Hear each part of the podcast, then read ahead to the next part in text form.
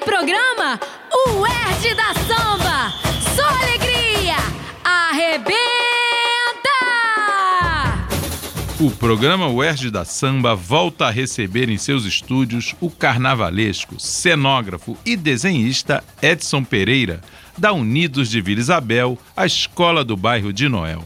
Carioca da Gema, Edson começou no carnaval ao lado de Chico Espinosa, lá na União da Ilha. Ele assinou os primeiros desfiles na Unidos de Padre Miguel, na Série A, onde ficou de 2006 até 2008. A estreia no grupo especial ocorreu em 2010, junto com Júnior Shaw, na Unidos do Viradouro. Em 2011, sagrou-se campeão no acesso pela Renascer de Jacarepaguá, com o enredo Águas de Março.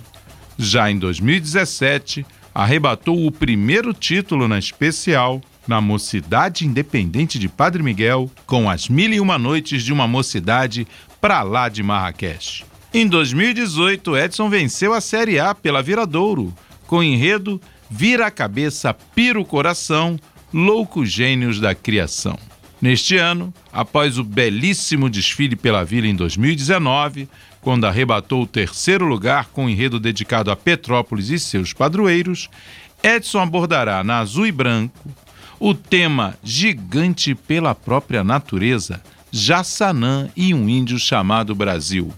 Uma leitura mitológica da criação de Brasília e do crescimento do nosso país sob o imaginário indígena.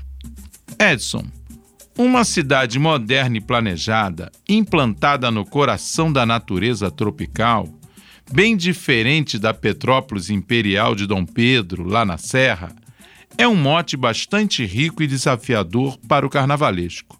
Como é que você pretende contar a história da fundação de Brasília entre mitos e lendas dos indígenas na passarela mágica da Marquês de Sapucaí? Então, amigos ouvintes, na verdade, o que eu quero mostrar não é somente uma Brasília como todos já conhecem e, na verdade, não é uma Brasília que a gente gostaria de conhecer, né? Saber. Eu trago Brasília como uma cidade fundada e mística, né? E para isso eu humanizo um índio chamado Brasil que ele vai conhecer o seu próprio povo e nos levar a essa Brasília que a gente almeja que fosse, né? que sonha que seja. É. Né? O brasileiro em si, ele sonha em ter uma Brasília que fosse essa Brasília nos moldes que foi sonhada, essa Brasília mística, né? A Brasília mística que todos nós esperávamos que fosse, né? Sim, que congraçasse, né, os brasileiros. Ex exatamente. Então por isso eu humanizo o Brasil como um pequeno índio que vai se tornar gigante, né, a partir do momento que ele conhece seu próprio povo. Sem né? perder a raiz, né? Sem perder a raiz. Por que, que é gigante pela própria natureza? Porque nós somos gigantes. E gigante é o próprio Brasil né? A partir do momento que ele se conhece e se identifica com todas as suas culturas, a gente é um país que é um, é um grande caldeirão multicultural. Né? E em cada cantinho desse do Brasil, a gente está falando de um povo diferente, mas que é o mesmo. Sim. E é isso que eu quero mostrar. Eu quero mostrar que lá foi depositado a esperança de um povo, né? que construiu aquela cidade, talvez seja a única cidade no Brasil que direcionamos a, a uma construção é, de um sonho. E lá foi depositado esse sonho. Infelizmente, hoje a gente não tem esse sonho. Ao contrário. Com, exatamente, conclusivo. Porém, o carnaval ele é lúdico e onírico e a gente precisa continuar acreditando e sonhando. Sim. Né? Então, esse é o desejo maior do carnaval. E no carnaval a gente pode ser quem a gente quiser né? Inclusive o grande gigante que a gente sempre almeja. Isso. Vamos humanizar Brasília e o Brasil para que as riquezas deste país continental sejam compartilhadas de maneira mais justa. Exatamente. Beleza. E Edson, a Vila em 2019 surpreendeu bastante o público e a crítica com um deslumbrante desfile em homenagem a Petrópolis e seus padroeiros, como dissemos há pouco. Né? Ela conjugou o luxo dos elementos visuais, as raízes negras do bairro e da comunidade, né? lá na Terra de Noel. Em 2020, você já declarou que a escola não virá tão rica, mas que fará um espetáculo muito apurado e que voltará a impressionar a Sapucaí. Qual será, afinal, o perfil da agremiação neste ano de tanta crise? Então, como você bem diz, é um ano de crise, porém o carnaval ele se supera sempre, né? E a gente, como carnavalista, tem a obrigação de manter isso. Né? Por isso eu estou apelando para criatividade com materiais mais orgânicos, hum. né? para que a gente possa ter um carnaval sem perda de qualidade, mas que também impressione.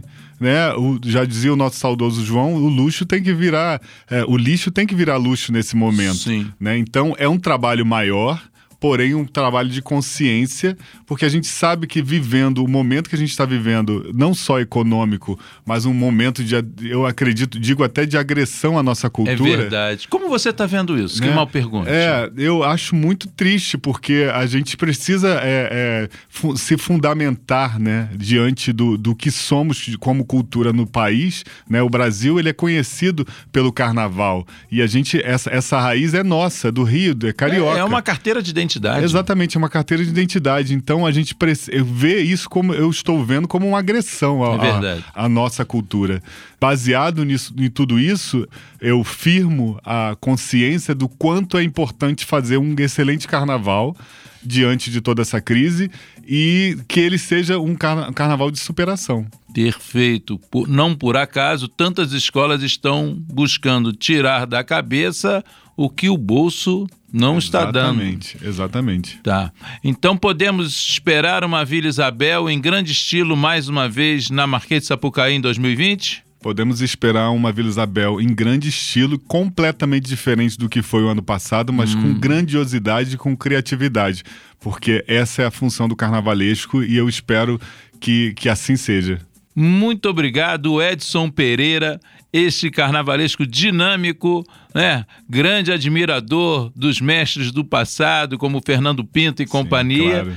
E desejamos a ele, né, a UERJ, que está aqui, vizinha da Vila Isabel, aqui na 28 de setembro, desejamos a ele muito sucesso na pista da Sapucaí no próximo carnaval, agora em fevereiro de 2020. Eu que agradeço e continuem é, é, nos, nos acompanhando aqui, porque eu acho que essa é a extensão do nosso trabalho. A gente não pode deixar que, que isso esteja extinto. Cada vez mais e quando puder estarei aqui com vocês. Evoé Baco, Axé Edson Pereira. Isso aí.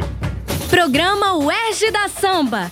Equipe técnica: Eduardo Sobral, Gledson Augustos e Tatiane Carvalho. Apresentação: Luiz Ricardo Leitão. Produção: Centro de Tecnologia Educacional CTE, Rádio UERJ e Acervo Universitário do Samba.